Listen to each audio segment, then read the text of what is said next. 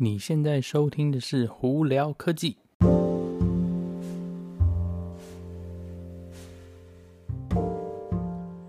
嗨，各位观众朋友，大家好，我是胡老板，欢迎来到今天的胡聊科技。今天是十月二十八号哦，前几天哦，呵呵，如果大家有人是在听我另外一个那个 podcast 胡聊男女的那个 podcast，昨天应该有听到说。我 Irvine 这边这几天，因为之前几天有一个火烧山，导致我家这里差一点要被强制撤离哦。不过幸好是没有，所以呢，呃，而且这边呢，其实也没有什么房子啊、住宅区被烧到，所以真的是不幸中的大幸哦。呃，安全安全在家，所以 OK。那我们今天要来聊什么？今天有一些比较有趣的新闻啦。那我先从那个 Elon Musk 的那个 Starlink。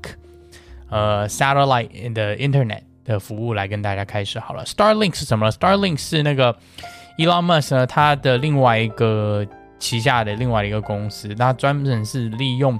非呃小型的人造卫星，呃打一大堆人造卫星到外太空呢，去呃给大家呃应该算是卫星网络吧，应该这样讲，卫星无线网络，基本上就是说是嗯。不需要经过什么什么手机发信台啊，或怎么样，就可以任何全地球任何一个地方可以经过，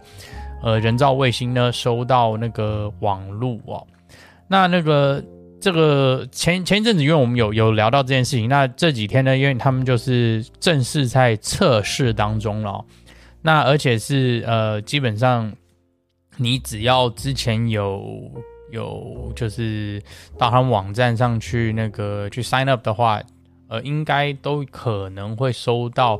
邀请，是说，哎，他们希望你来测试哦。不过这测试并不是免费的哦，呃，他每一个月呢，测试期每个月是一百块钱美金。那刚开始还需要付个五百块钱美金去买他的那些，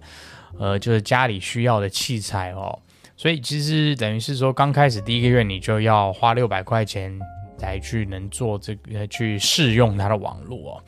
呃，所以呢，听起来好像并不是一个很好的 deal，但是呃，相对来说呢，有些那种人如果是住在那种什么深山里头，跟没有讯号，或者是那种大沙漠里头，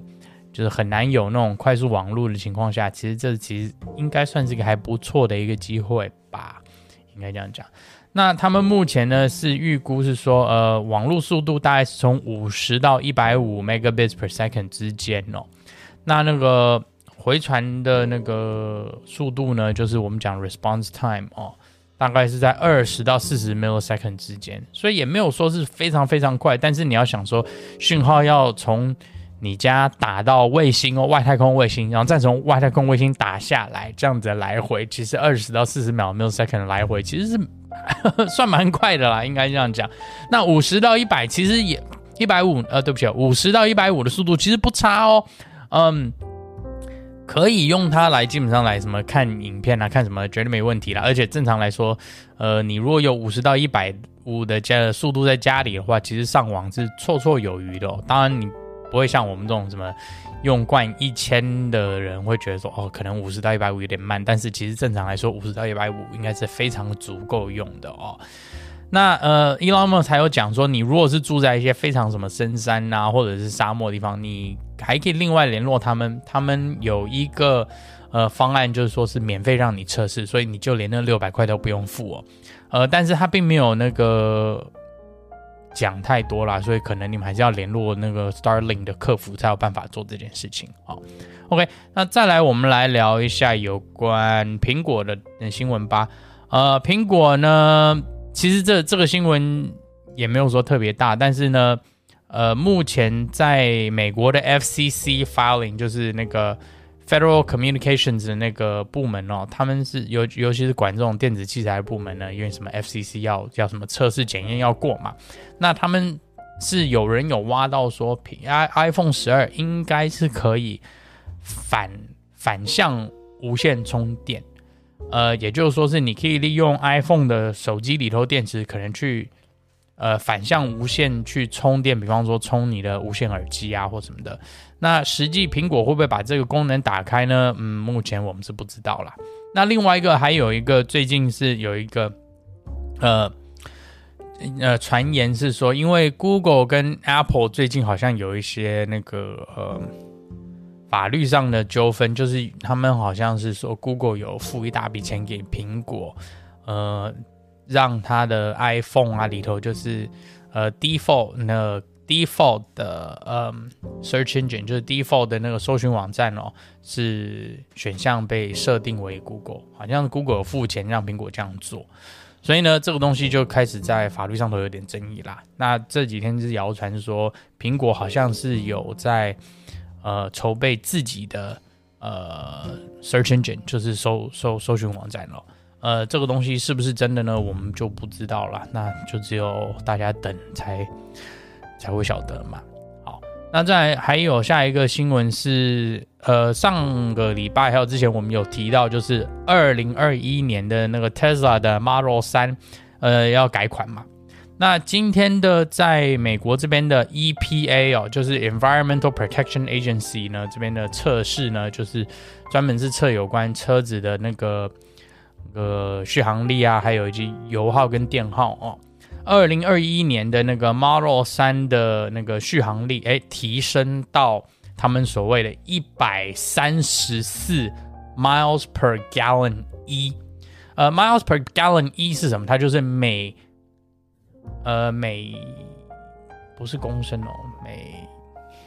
每哎，公升，反正就是每每每加，对不起啊，每加仑，呃，等值的电量呢？呃，在电车上头可以跑到，呃，应该这样讲了，应该是每加仑等值的能源量，在 Tesla Model 3这个呃 Dual Motor All-Wheel Drive 长距离版本呢，可以跑一百三十四英里。那之前的在二零二零年的版本呢，是一百二十一呃英里哦，也就是说是它呃足足是增长了到将近百分之十一的续航力哦。呃，因为我们之前有提到，就是二零二一年的那个 Model 3呐、啊，其实里头有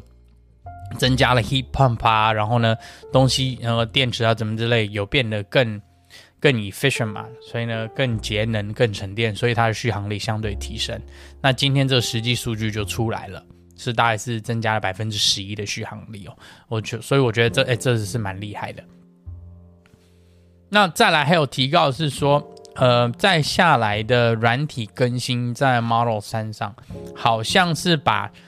呃 Regen Braking，就是那个